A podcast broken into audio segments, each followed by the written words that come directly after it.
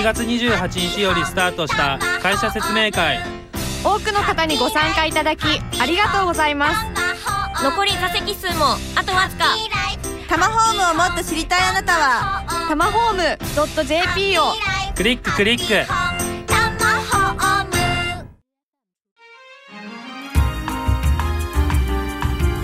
日本経済新聞ポッドキャスト長谷部ひとみは日経1年生。皆さんこんにちは。そしてようこそいらっしゃいました。日本経済新聞ポッドキャスト長谷部ひとみは日経1年生。in Apple Store 銀座。今日はここ Apple Store 銀座3階のシアターから公開録音でお送りします。長谷部ひとみです。そして日本経済新聞の西川康です。はい。さあですね今日の長谷部ひとみは日経1年生は年末の日本記者クラブに続いての公開録音。しかもこの番組のダウンロード数が250万ダウンロードを突破。さらにこの番組から誕生した本超電車黄金文庫日経1年生と日経1年生ネクストがなんと合わせて10万部の売り上げを突破したことを記念してお送りいたします。嬉しいです。本当に嬉しいです。ありがとうございます。もうこうしてねここまでやってこられたのも本当にリスナーの皆さんのおかげだと思うんですが私泣いてしまいそうです。長谷部さんそろそろメールへという指示が来ましたのでメールをご紹介いたします。ペンネームひげパンチョさんからいただきました。長谷部さん西川さん会場にお集まりの皆さんこんにちは、えー公開録音おめでとうございます。皆さん楽しんでいますか？今回は都合により参加できませんでしたがメールで参加させていただきます。公開録音の今日は2月14日バレンタインデーですね。いきなりですがバレンタインデーの経済効果ってどのぐらいあるんでしょう？チョコレートの売り上げ一緒に渡すプレゼント今年は逆チョコなる言葉まで聞こえますがやはり景気に左右されるんでしょうね。私のバレンタインデーの思い出といえば中学の時。当時好きだった同級生からチョコレートと受験合格祈願の手作りお守りをもらいとても嬉しかったことを覚えていますがお二人のバレンタインデーの嬉しかった切なかったエピソードをぜひ聞かせてください。では公開録音の成功を祈っています。配信楽しみにしていますね。ありがとうございます。そうなんです。今日はバレンタインデーなんですよ。そうですね、はい。このバレンタインデーの経済効果というのは早速後でご説明いたしますので。ありがとうございます。ちなみに西川さんバレンタインデーの印象に残っているエピソードはありますか？そうです。ねあの絶対くれると思っていた人にはい。もらえなかった、それは切なかったバージョンですすね。あの悲しかったです。嬉しかった思い出はあるん嬉しかかったのはですねそうですね。えっ、といっぱいもらったことがあります。お最高何個もらいました西川さん。最高は123個もらってですね。ほとんどが義理チョコでした。いやいやいやいや気持ちいいですよ。あそうですか。素晴らしい。私はですね嬉しかったのは私今日ですねこんなにたくさんの方が集まってくださったのがとても嬉しいです。あーありがとうございます。切なかったのはえーっと学生の頃中学ぐらいですかね。好きだった男の子にあげたんですけれどもノーリアクションだったことがとても切ない思い出です。そしてこんなメールもいただいています。ペンネームディドさん。初めてメッセージを送らせていただきます。ディドと申します。いつも長谷部さんの可愛らしい声と西川さんのダンディーな声を聞きながら通勤しています。先日西川さんに偶然お会いしました。西川さんは気づかれなかったと思います。西川さんのお顔は拝見させていただいたことがなかったのですが声ですぐ分かりました。ポッドキャストのことも話されていたので間違いないと思います。場所は新橋のとあるお店で西川さんは唐揚げ定食を食べられていました。ちょうど向かい側に座っていたのが私でした。昼食時間だったので声はかけませんでしたが心の中でいつも聞いてますよって思っていました。いつか長谷部さんにも偶然会えないですかね。なんと西川さん目撃情報です。あの唐揚げ定食美味しかったです。新橋にあの老舗の店がありますので、はい。ぜひネットで調べてですね あの食べてみてください。西川さん照れているようですけれども 気は抜けませんね。そうですね。はい。ということで今日は Apple Store 銀座から皆さんと共にお届けいたします。日本経済新聞ポッドキャスト長谷部ひとみは日経ありがとうございます。よろしくお願いします長谷部ひとみは日経1年生はタマホームと日本経済新聞社の提供でお送りします。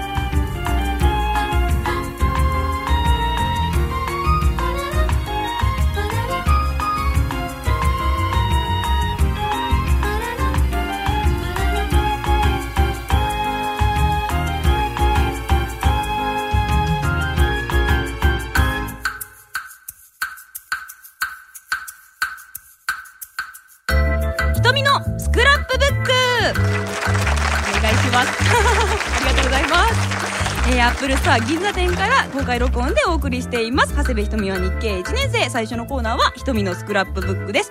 今日は2月14日の朝刊から興味のある記事とわからない記事を選んできました。さあ皆さんの手元にもですね朝刊があると思いますがあありがとうございます。皆さん開いてくださっていますよ。わからない記事からいきたいと思います、え2月14日朝刊の一面。成長率マイナス10%前後に追加景気対策を検討。政府が16日に発表する2008年10月から12月期の実質国内総生産 GDP は前期比年率で10%前後のマイナスと第一次石油危機以来約34年ぶりの大幅な落ち込みになる見通しとなった。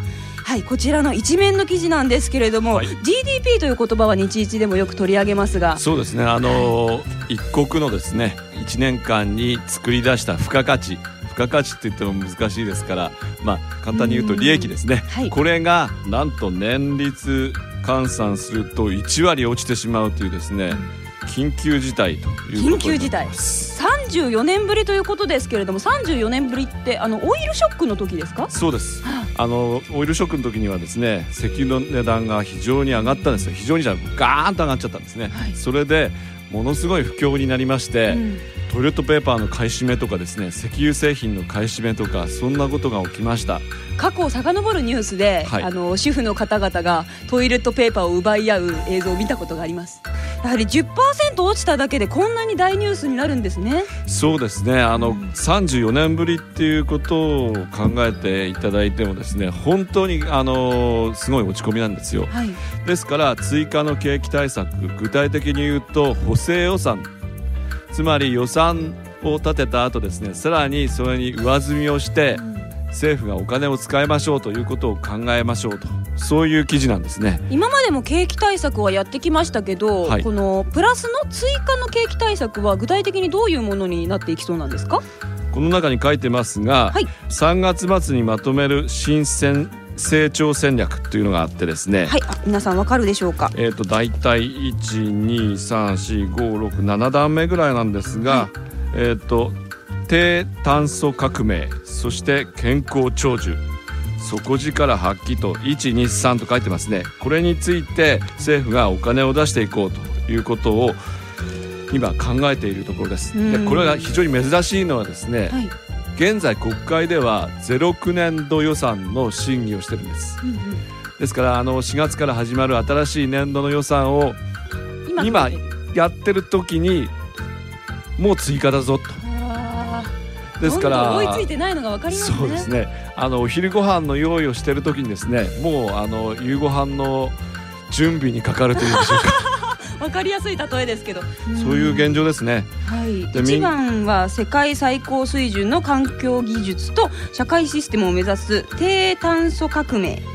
でいわゆるあのニューグリーン政策っていうんですか、あの環境に優しいもの例えば太陽光発電とかですね、電気自動車とかそういうものに開発を助けるための政府資金を投入しようと、そういう今までもやってきてなかったんですか？すもう桁違いに大きくしようということですね、パワーアップさせるっていうパワーアップ感じですかね？大パワーアップさせて、うん。あのどんどんあの実用にしていこうということですね、そして2番は最先端の医療研究の活用や効率的な医療介護サービスを実現する健康長寿、はい、こちら介護とかはい。医療は問題になっていますからね、そうですね。今人が足りなくて困っていると。で一方で失業者が増えているのでこれでまああの雇用対策にもなるので、うん。思い切ってお金を使っていこうとい。うことですね、でもお医者さんや介護士さんは資格が必要ですよ。そうですね。その教育訓練にもお金を出しましょうということを考えています。そして3番はコンテンツなど日本らしいソフトパワーを生かす底力発揮はいこちら。コンテンツと言いますと日本のアニメ。これはまあ世界中を席巻していますよね。あの麻生首相もアニメが大好きだとはい。いうことなんですが、こういったまあ日本で、えー、と生まれたコンテンツいろいろ世界で通用しているものがありますので例えばまああの寿司なんていうのもね今ニューヨークとかパリでは大ブームですね。はい。こういったまあ日本らしいですねあの世界で通用するものサービスをですねどんどん生み出していこうと。このためにお金を使いましょうと。これが三本柱になります。この3つは景気対策としてはいいんでしょうか？そうですね。まあ今まではですね橋を作ったり道路を作ったりいろんなことをやってきましたが、はい。これからはまああのこの分野が一番伸びるだろうということでちょっと考えを改めてですね新しい分野に投資していこうと、そういうことですね。じゃあ短所を補うんじゃなくて長所を伸ばす方向に行ってるってことですね。そうですね。うん。やっぱりあの地球温暖化対策これにもなりますし非常にまあプラスになることであろうと。思ってます。なるほど。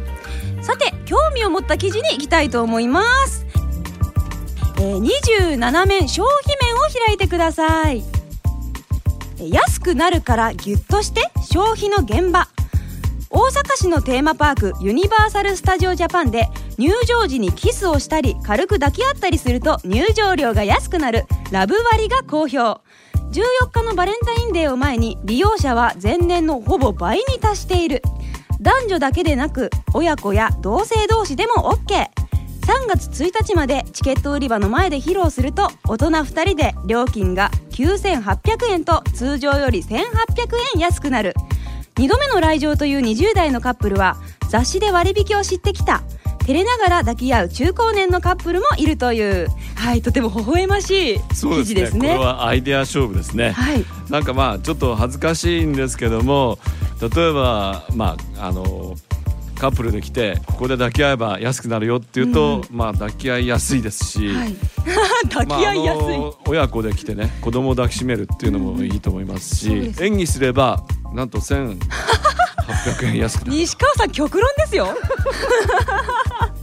でも1800円の割引は大きいですよね。大きいですよね、うん。しかも今2月っていうのは大体こういうレジャーパーク人が来ないんですね、その時にまあバレンタインデーに合わせてこういうことをやってですね利用者は前年のほぼ倍っていうんですか大成功だと思います、そうですよね。1800円安くすることで倍になるんだったらねね。話題にもなりますしね、うん。これは大 PR 効果があると思います、うん。利用した方が言うには何も用意するものがないのが割といいポイントだったそうで何々を持ってくると割引とか何々を着てくると割引っていうのはよくあるんですけど手ぶらでその場で知ってもできるっていうのが好評だったようですよ。あそうか。はい。素晴らしい。うん。なかなか考えますね。考えますね、はい、なんか割引の種類はいろいろありますけどちょっと前の映画ですけれどもあの坊主頭の人は1000円で OK っていう割引があったりとか。あそうですね、はい。なんかあの断髪するとかいう嘘つき男もいましたしね。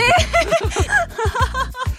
とそれではもう一つですね。あの、バレンタインデーにちなんでもう一回一面を見ていただけますか、はい。そのチョコレートのですね、はい。経済効果って一体どれくらいあるのかと,、はい。先ほどのヒゲパンチョさんのメールにもありました、えー、と下の方にですね、春秋というコーナーがあります。ここではですね国内のチョコレートの売り上げは年間4400億円前後うちバレンタイン需要は510億から530億円と推定されると書いてますね。これは大きいんですか？大きいですよ、うん。あの売り上げの、まあ、1割強が上乗せされるわけですからね、はい。バレンタインデーということで。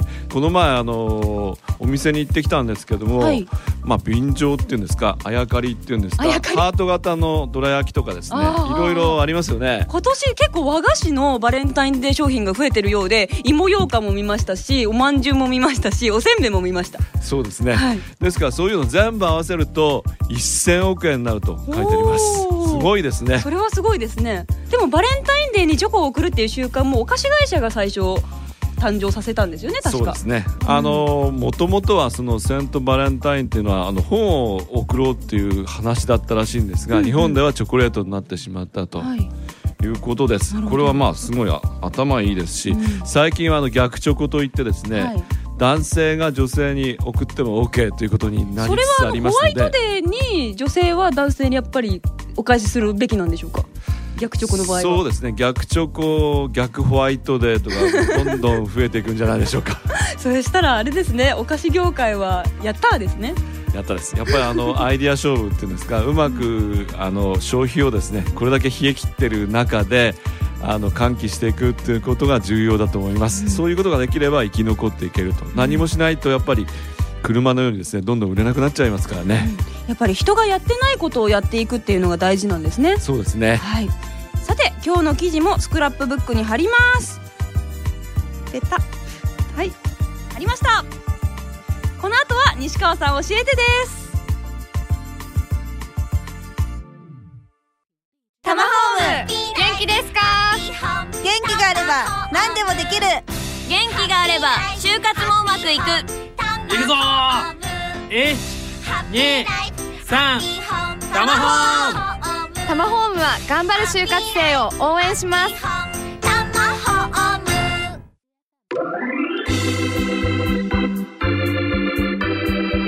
西川さん。さあ西川さん教えてのコーナーです。これまでですねいろいろな経済の話題を取り上げてきましたが先日番組で定額給付金について話したところですね。皆さんから本当にたくさんのご意見をいただきました。うん西川さんいっぱい意見をもらったんですけどどうでしょう？りそうですねあの賛否両論様々ですよね。うん。あの私の友人に聞いてもぜひ欲しいっていう人から、はい。い、やこれはもう効果がないんじゃないかと。あ。あるいはまああのもうちょっと多く欲しいとかですね。いろいろ意見がありますがじゃあ紹介していただきましょう、はい、ペンネーム山さんからいただきました。定額給付金についてはいろいろ賛否両論がありますね国の財政を思えばばらまきは良くないですが個人的にはもらえるものはもらいたいというのが本音です。早ければ3月末に仕事で中国北京へ出張することになりそうですので出張先へ持っていける小型のパソコンが欲しいです。給付金で買えたらいいなと思っています。そしてペンネームいつも心に花束をさん。一言で言うと給付金による経済効果は見込めないと考えます。私は派遣社員として働いているんですが今契約終了を言い渡されている派遣社員が私の周りにも続出しています。そんな状態なので1万2000円の支給は生活費に使わざるを得ないのではないかと思います。20兆円ものお金を使うなら休職している人たちの援助とか雇用を増やすためのプロジェクトを立ち上げるとかもっと必要とされているところに使ってほしいです。そしてペンネームひらみレモンさん。カンフル剤のような役目だと思っているんですがアクションが遅すぎると思います。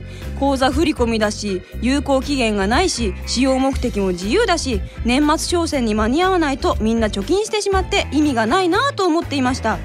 今日になってもまだのらりくらりと行動がないので経済効果よりも政治の都合が重視されている気がします。国民のことを考えた政策だとは到底思えません。はいいろんな意見をいただいたんですけれどももらえるならもらいたいけどしっかりした対策をしてほしいっていう意見が多いですね。そうですね。あの、まあもらうのは嬉しいんですけども本当にこれで日本の経済が良くなるんであればいいなと。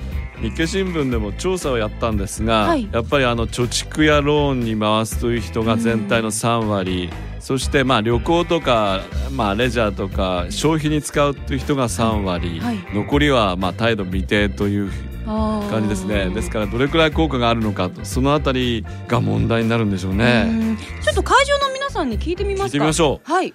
会場の皆さんこの定額給付金をですね必要と思われる方は拍手をしてください。ではどうぞ。あら。いただきましたでは必要じゃないと思う方。あららららららら。そうですね。あの1万2000円という金額がみんなに行き渡ったとしても効果があるのかっていうところが皆さんの疑問だと思いますけど。そうですね。うん。あの麻生首相は先月ですね個人の消費を促進する部分や生活の支えをカバーする部分もありますと。うん。厳しい経済情勢の中で個人に給付できるということはそれなりの効果があるだろうということを述べていますがうんうん。定額給付金に対してあのそういう厳しい意見をよく聞くんですけれども逆にあのいい意見といいますか前向きな考え方っていうのはどういう効果があると思いますか？やっぱりあのこれだけですねあの先ほどの GDP の話がありましたが、実際の今の需要とですね供給っていうのはものすごく差が開いてるわけですね、その間を埋めるために政府がお金を使うとそのためにはどうすればいいかと、まあ、国民全員にですねある程度のお金をですね給付金という形で配ってそれでそのギャップを埋めていくと。そういう効果は確かにあるはい。のではないかと経済学者は言っています、まあその規模とかですねやり方についてはいろいろあの問題があるのかもしれませんが極論するとですねあの景気を良くするためにはあの政府がですねヘリコプターでお金をバーッとばらまくのがいいということを言う方も ノーベル賞受賞経済学者でいるんですよね。ばらまいたら手に入らない人がいそうですね でもですねあの平見レモンさんからのメールにもあったように口座振込っていうのも問題の一つだと思うんですよ。ニュースでちょっと見たんですけど定額給付金を国民全員に振り込むための手数料が159億円かかるそうです。大きいですね、はいただこれ口座振り込みじゃないと、まあ、みんなにこう手渡しをするっていうことになると、その役所にですね出向いてですね、うん。ずらーっと並ぶと思うんですよ。その分の経費もかかってしかまうかりますね。ねもらうまで3時間っていうかそういうことになるあとー。みんな困っちゃうでしょうし。手数料がかかるということは銀行にお金が行きますから銀行はあの潤うんですかね？いや銀行はまああの実務を代行するだけでうん。大して潤わないと思いますけど、そうなんですか。はい。じゃあどうなんでしょうね、あのーこの問題点がいろいろあると思うんですけれども、あのー少し前に地域振興券が配られた時に有効期限があったり使用目的が限られてたりしたんですけど今回はお金ですもんね。そうですね。お金の方が自由度は高いわけですから、難しいところですね。でもお金だからこそ貯金に回しちゃう人とかがいるわけですよ。ね。はい、でもあの麻生さんの話が先ほど出ましたが麻生さんは消費税の引き上げを宣言しているので税金が高くなると消費も下がるような気がします。そうですね。あの合理的期待形成っていう難しい言葉があってですね。合理的、期待形成。うんつまり将来ですねあのその税金が上がるということが分かっていると、はい。人間というのはですねどうしてもそのお金を使わずにね蓄えると。そんなにお金は使えないなと思っちゃうと。そうなんですか。逆にその期間限定品みたいなだったら使っちゃいますよね。そういう感じだこう上がる前に必要なものは買っとこうっていう人が多いのかと思ってましたそうですね。あのそれはまあ駆け込み需要ということなんですが、将来まあどんどんどんどん負担が上がっていくんだったらお金は使えないなっていうのが普通に考えるとそうなりますので人間はそういうふうに行動すると経済学者は読んでおります。これもあのそうではないっていう意見もあるんですけどもそのあたりはなかなか難しいですね。実際にその定額給付金が、まあ、あの配られてどれだけの効果があるかそこでやっぱりまあ価値が決まってくるんじゃないかと思います。いろいろな考え方がありますが他にもですね景気対策にはこんな声もいただいています。学生の方ですね。ペンネームグランパスくんさんからいただきました。みんなにお金を配るよりも消費税を暫定的に減税した方が消費が刺激されて景気対策としていいんじゃないかと思います。そして税率を戻す際に以前より高くすれば国民にも受け入れやすいのではないかと思います。この考えについて長谷部さん西川さんはどう思われますか？税金を、まあ、あの払うだけの所得がないという人、うん。その方にですね減税をしても減税効果はないわけですね。もともと税金が払えないくらいの年収はい。の方にはですねそうするとまああの本当に生活に困っている人に関しては減税よりもまあ給付金ということでお金を配った方が効果があるだろうと言われています。誰でも払う必要があるその消費税だとかそういうものを下げるのはどうなんでしょう？下げるとですね例えば今あの消費税率を、まあ、5%から3%に下げると、はい。その後7%に上げるとですねえー、と4%分バーンと上がっちゃうわけですね、はい。そうすると経済に対して非常に悪影響があるんですね。一回下げてまた上げるとそののりしろっていうんですかそれが大きくなってしまうと。あこれが5%から7%に行くとあ2%上がっただけだって思うけど3%に1回なってしまうと4%も上がったわって思うってことですね。そうなんですね。そういうちょっと欠点があるんじゃないでしょそううかですよね。あと暫定的に私の意見なんですけど暫定的に下げるというとそのガソリン税の時みたいに暫定っていう言葉なのにずっとってなっちゃわないかなって心配があります。そうですね。ただまあ暫定的に消費税率を下げるとしてもそんなことやってたら日本の国って将来潰れてしまいますから、うん。いつかはまああの財政再建ということを考えなくてはいけないと。暫定っていうことが続けられるとはとても思えないですそうですね。そして同じく20代の方からいただきました。プレリュードさんです僕の考えは国民に1万2000円を配るよりもまずは雇用に回した方がいいと思います。雇用を回復することによって消費の方も改善してくると考えます。さらに政府には今こそ無駄な支出を見直してもらいたいですね。無駄を見直せばかなりの金額が浮くと思うんですがそのお金を有効利用してもらいたいですね。はい、あの雇用に回した方がいいという意見をよく聞くんですけどあの子供やお年寄りや専業主婦など雇用に関係ない方たちはそういう場合はどうするんだろうなって思ってます。そうですね、はい。ただまあ雇用にあ力を入れるっていうのは私も賛成ですね、うんいいとまあ思います。定額給付金を抜きにしても雇用対策っていうのは重要でこれにお金をかけるっていうのは非常に価値あることだと思います、はい、それと政府に無駄な支出を見直すこれはもう大賛成で、あの皆さん渡りっていう言葉はご存知だと思いますけどもあの官僚がですねあの退官した後いくつかの団体をどんどんどんどん回っていってですねそのために退職金をもらっていくと。こういうことはもう絶対ダメですね。なんか6箇所渡り歩いて6億円の退職金もらったとかですね。そういうことはもう絶対許せないと思います。ね。無駄な支出はもう切り詰めてもらうしかないと思います。一方ですね賛成の声も届いています。ペンネーム南さん。定額給付金は当初定額減税として生活支援目的で出された案だと記憶しています。それがいつの間にか景気対策になってしまい現在の不支持につながっている気がしています私自身は額がちょっと微妙な感じはしていますが給付金自体は生活困窮者のためにも行って悪いことではないと思っています。はいこちら賛成意見ですね。そうですね、はい。あのーこの通りで何のためにやるかっていうのがいろいろこう二転三転してですね、最初はまああのそういう困ってる人を助ける。次は景気対策だと、あとはあの麻生首相自身ですねもらうと言ってみたりもらわないと言ってみたりですねよくわかんないとそういうところがまあ批判につながっていってる面があるんじゃないでしょうかね。しかしですねそんな中この定額給付金に関してはこの収録の前々日2月12日に小泉元首相が発言をいたしました。そうですね、はい。あの小泉元首相は郵政民営化の推進を訴える会合で郵政民営化に関する麻生首相の一連の発言を怒るというより笑っちゃうくらいとか言ってましたね。あとは首相の発言に信頼がなければ選挙は戦えないなどと厳しく批判してました。同時に定額給付金に関してもこの関連法案をですね確実に成立させるために与党が、まあ、衆議院で再可決しようとしている関連法案これについても非常に慎重な姿勢を示してひょっとしたら小泉元総理はですね反対するのかもしれないっていうことまで示唆しましたね。うん。でも小泉さんは政界から引退してあの前の前の前の首相ですよね。前の前の前でしたっけ？えっ、と前の麻生さんでしょ？今福田さん安倍さんで小泉さんですよね。そうか。はい。ですけどその小泉さんが発言したことはやはり影響はあるんですか？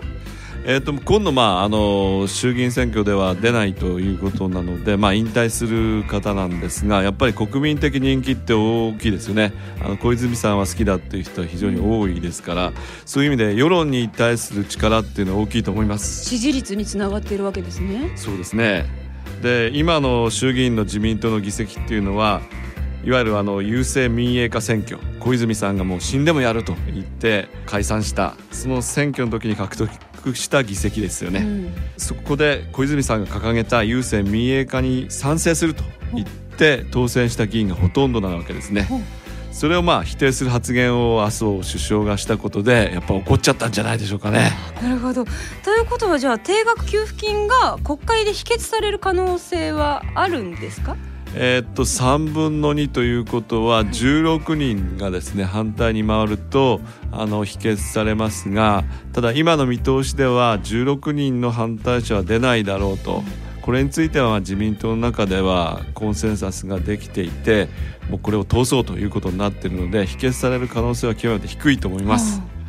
なるほど。でも前回にですね定額給付金のお話を聞いた時よりも状況がかなり変わってきているというか自民党の中でも反対意見が明確になってきているということなんでそううですね、えっと前の前の前の首相がですね 反対ということになるんですから、相当いろんな意見が出てきて、うん、難しい問題になってきましたね。はい、これは今後の日経の紙面でもやはり追っていかなきゃいけない問題ですねそしてですね国からお金が配られるといえばもう一つ話題になっています。政府紙幣です。こちらにもですね質問と意見をいただいています。2通ご紹介いたします。ペンネームオールージュさんからいただきました。西川さんに質問です。政府紙幣って普通の紙幣日本銀行券とどう違うんですか？何十兆円ものお金を配ってしまったとしたらその後の経済への影響特に大増税が待っているということはないのでしょうか？はいこちら普通の紙幣とはどう違うんでしょうか？えーっとですねあのこれ政府紙幣っていうのは今まで出されたことは大昔にあっただけで、例えば私のほとんど千円札しかない財布を見るとね、西川さんの財布がはい出てきました、千円札があ出て千円札が。日本銀行って書いてますよね、はい。日本銀行券。これがまあお金なんですが、これが日本国政府とかいうことになるんでしょうね、それであの国があのお金を吸ってバーッとばらまく。例えばあの公務員の給料はこれじゃなくてその政府紙幣で払うとかですね。そういうことで、まあ、お金を吸ってどんどんどんどんですねあのいろんなことに使っていこうとそういうのが政府紙幣になると思います。日銀を通さないっていうことなんですかね？全然関係なく作ってしまった。で価値は同じだと。どっちも同じだと。ですから政府紙幣の1万円と日銀券の1万円は同じですよと。だから銀行に行って取り替えることもできるし多分 ATM なんかでは使えないでしょうから、まあ、取り替えてくれっていうことになるんだと思いますが。そしてですね社会人2年生さんからもメールをいただいています最近経済対策の新たな財源として政府紙幣を発行するということをよく聞くようになりました。日銀ではなく政府が自ら紙幣を発行するということは政府が経済対策などの歳出や歳入を気にせずできるようになってしまい必要以上に紙幣が流通し始めてしまう危険があると思います。そうなると過度なインフレを招いたり紙幣の信用が薄れていってしまうと思います。また発行した政府紙幣は基本的にはいずれ政府が回収しないといけないですよね。そうなると政府は日銀券と交換しないといけないわけですからその財源調達が必要になり財政状態を逼迫させることになってしまうのではないでしょうか。政府紙幣発行は様々な問題があるように思えますがなぜ政府紙幣を発行しようとしている意見が出てきているのでしょうか。教えてください。これはですね、あのやっぱりマネーサプライっていうんですかあのお金をどんどん発行してそのお金をですね景気対策に使うということで、まあ、景気を刺激しようということなんですがちょっとあの今日の新聞もう一度見てください。17ページ、えー、とマーケット総合2面というところにですね、えー、と左側の一番上。コラムですかね？そうです、はい。これ大気小気と読むんですここにですね非常に的確に書いてます、その政府紙幣の発行は救世主かということで、やっぱりですねあの魅力的にも映るけれども停滞が続く経済状況の下で安易に利用されていくことは想像に難しくないと。うん。だから不況対策は将来大きな禍根を残す奇策いわゆる奇策っていうのはこの政府紙幣の発行になりますよね。じゃなくてちゃんとやりなさいってことを書いてます。はいですからちょっとこの大気長期を読んでいただければ政府紙幣ってどんなものかと。つまり国債を出しているようなものだと、国が借金をもっと増やすということと同じだっていうのがよくわかりますので、はい。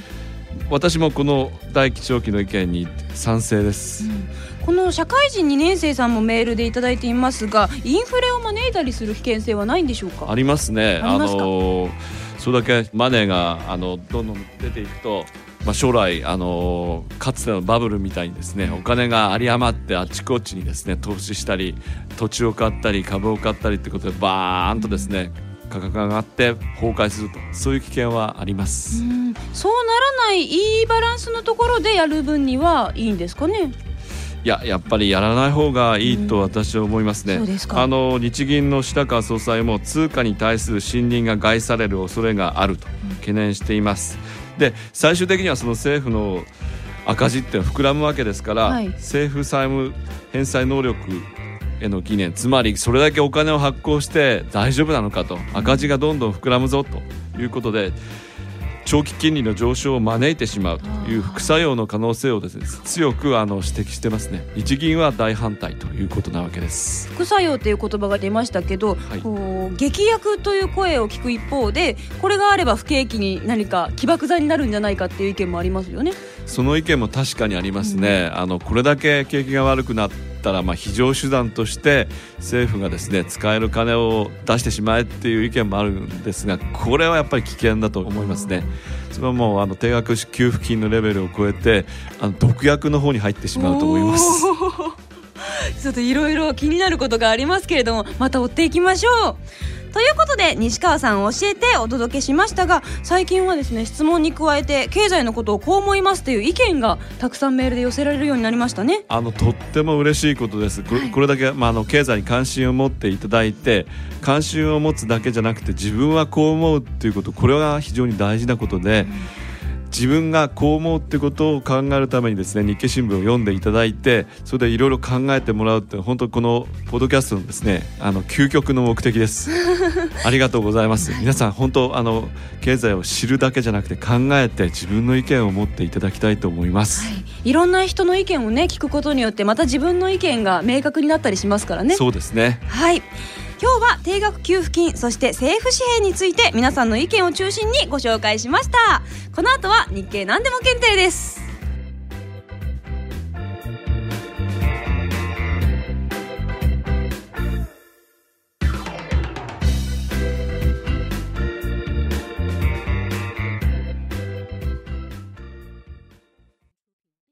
長谷部ひとみです。な頃から広い視野を持つことを意識してきました。日経を読んでいるのは自分のアンテナを広げたいという気持ちからかもしれません。知ってるわかるが増えてきた。日本経済新聞。お申し込みは0120-214946日経よく読むまで。日本経済新聞ポッドキャスト。長谷部ひとみは日経1年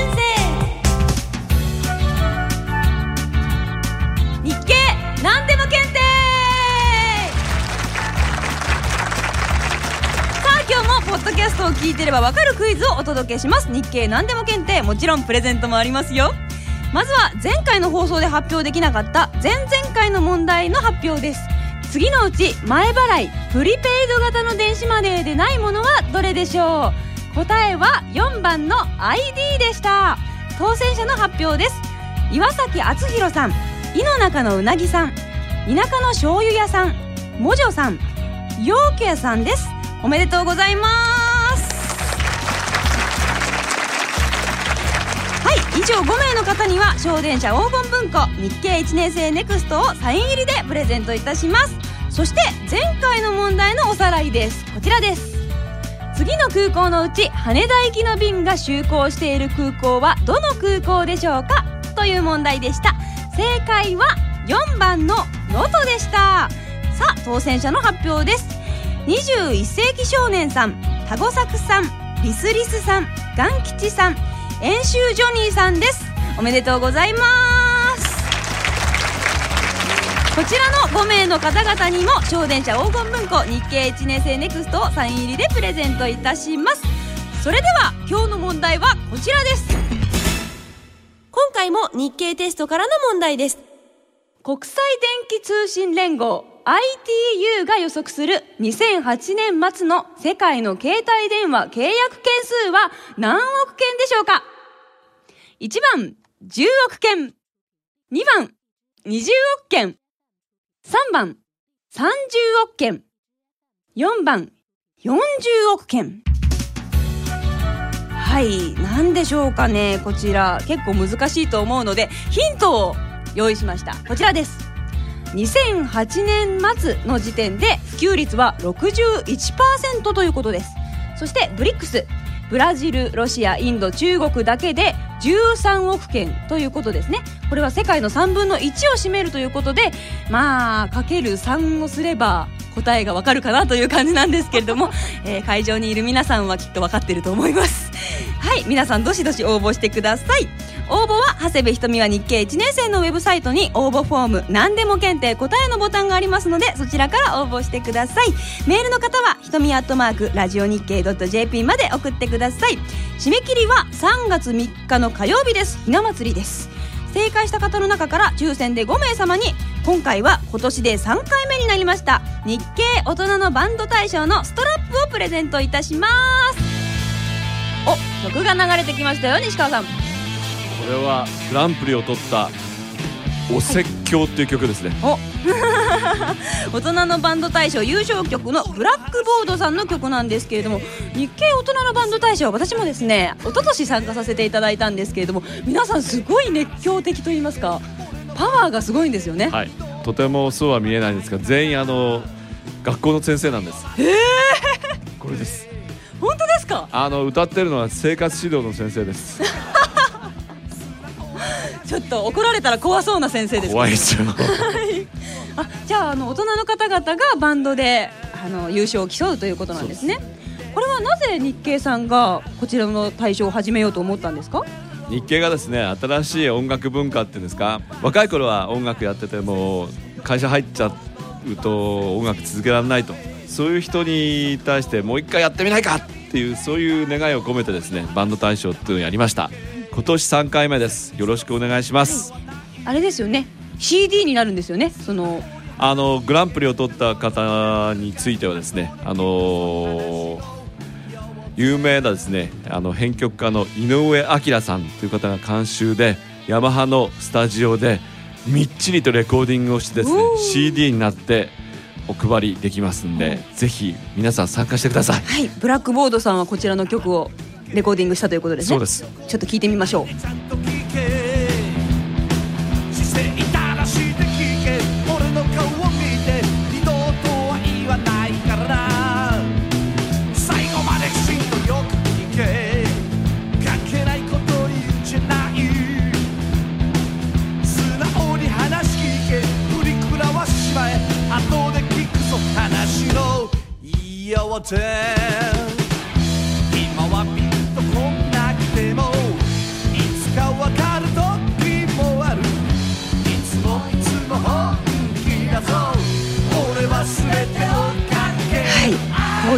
こういうお説教という曲で。説教ですね。はい。来年もですねたくさんの方に参加していただきたいんですけれどもちなみにバンドやってるよっていう方はどれくらいいらっしゃいますか？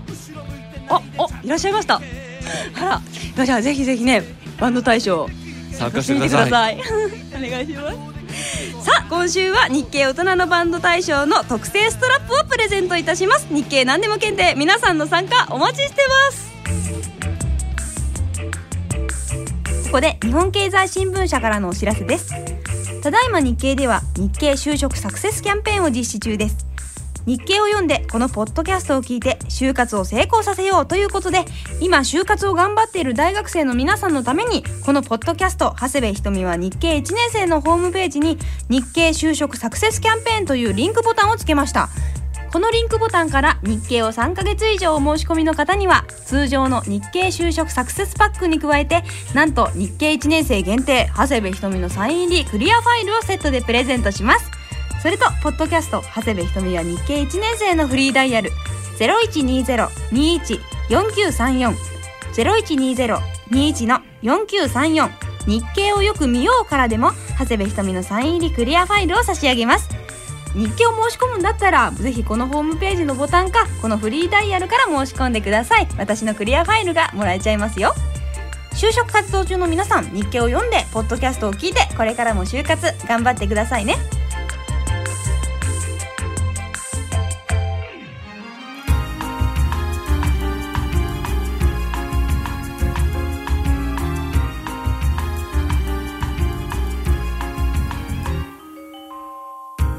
本経済新聞ポッドキャスト長谷部ひとみは日経1年生。残念ながらもうお別れの時間になりました。今回の公開録音はですねポッドキャスト250万ダウンロードを突破。さらに日一本1冊目2冊目のネクストを合わせて10万部の売り上げを突破したことを記念してお送りしましたが皆さん楽しんでいただけましたでしょうか？あありがとうございます。もう長谷部緊張緊張でした。あ 西川さんはいかがでしたか？ちょっとあの涙が。ありがとうございます。嬉しい涙でしょうか？もうね本当にたくさんの方に支えていただけるのが分かったんですけれども今回の会場はですねとてもお客さんとの距離が近くてなんかハートフルな公開録音になった気がします。とっても良かったです。ありがとうございます。ありがとうございます。さて日一お届けしましたがあーなんか終わるのが寂しくてもうちょっと伸ばしちゃおうかなって思ってるところなんですけれども。今度皆さんとお酒でも飲みながらゆっくりとやりたいと思います。西川さんお酒は好きですか？大好きです。あらちなみに何酒が好きですか？えっ、とまずビールですね。あ。その後は何でも OK ですので。じゃあまずはこうとりあえずビールでっていう感じで。そうですね。あのオフ会っていう感じでぜひやりたいと思います。今日は皆さんお忙しい中本当にたくさんの方に集まっていただきまして本当にありがとうございます。さて日本経済新聞ポッドキャスト長谷部ひとみは日経1年生。次の更新は3月12日の木曜日です。お相手は長谷部ひとみと？あら？えっと日本経済新聞の西川康でした。西川さんが今肉声で皆さんに感謝の気持ちを述べています。ありがとうございます。西川さんちなみにあのですねマイクでもう一回お願いします。はい。日本経済新聞の西川康でした。皆さん本当に今日はありがとうございました。長谷部瞳は日経1年生はタマホームと日本経済新聞社の提供でお送りしました。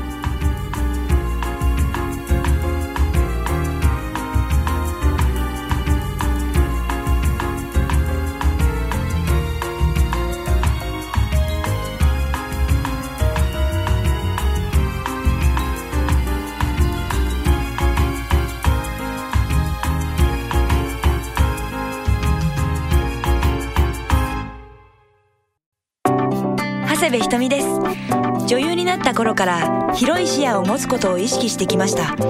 嬉しいという気持ちも100人いればきっと100通りある。どんなに経験を積んでも絶対に分かったつもりにはならないようにしよう。日経を読み続けているのは少しでも自分のアンテナを広げて幅広い分野に関心を持っておきたい。そんな気持ちが働いているからかもしれません。世の中の動きが見えると自分ももっと頑張らなきゃってとても前向きになれるんです。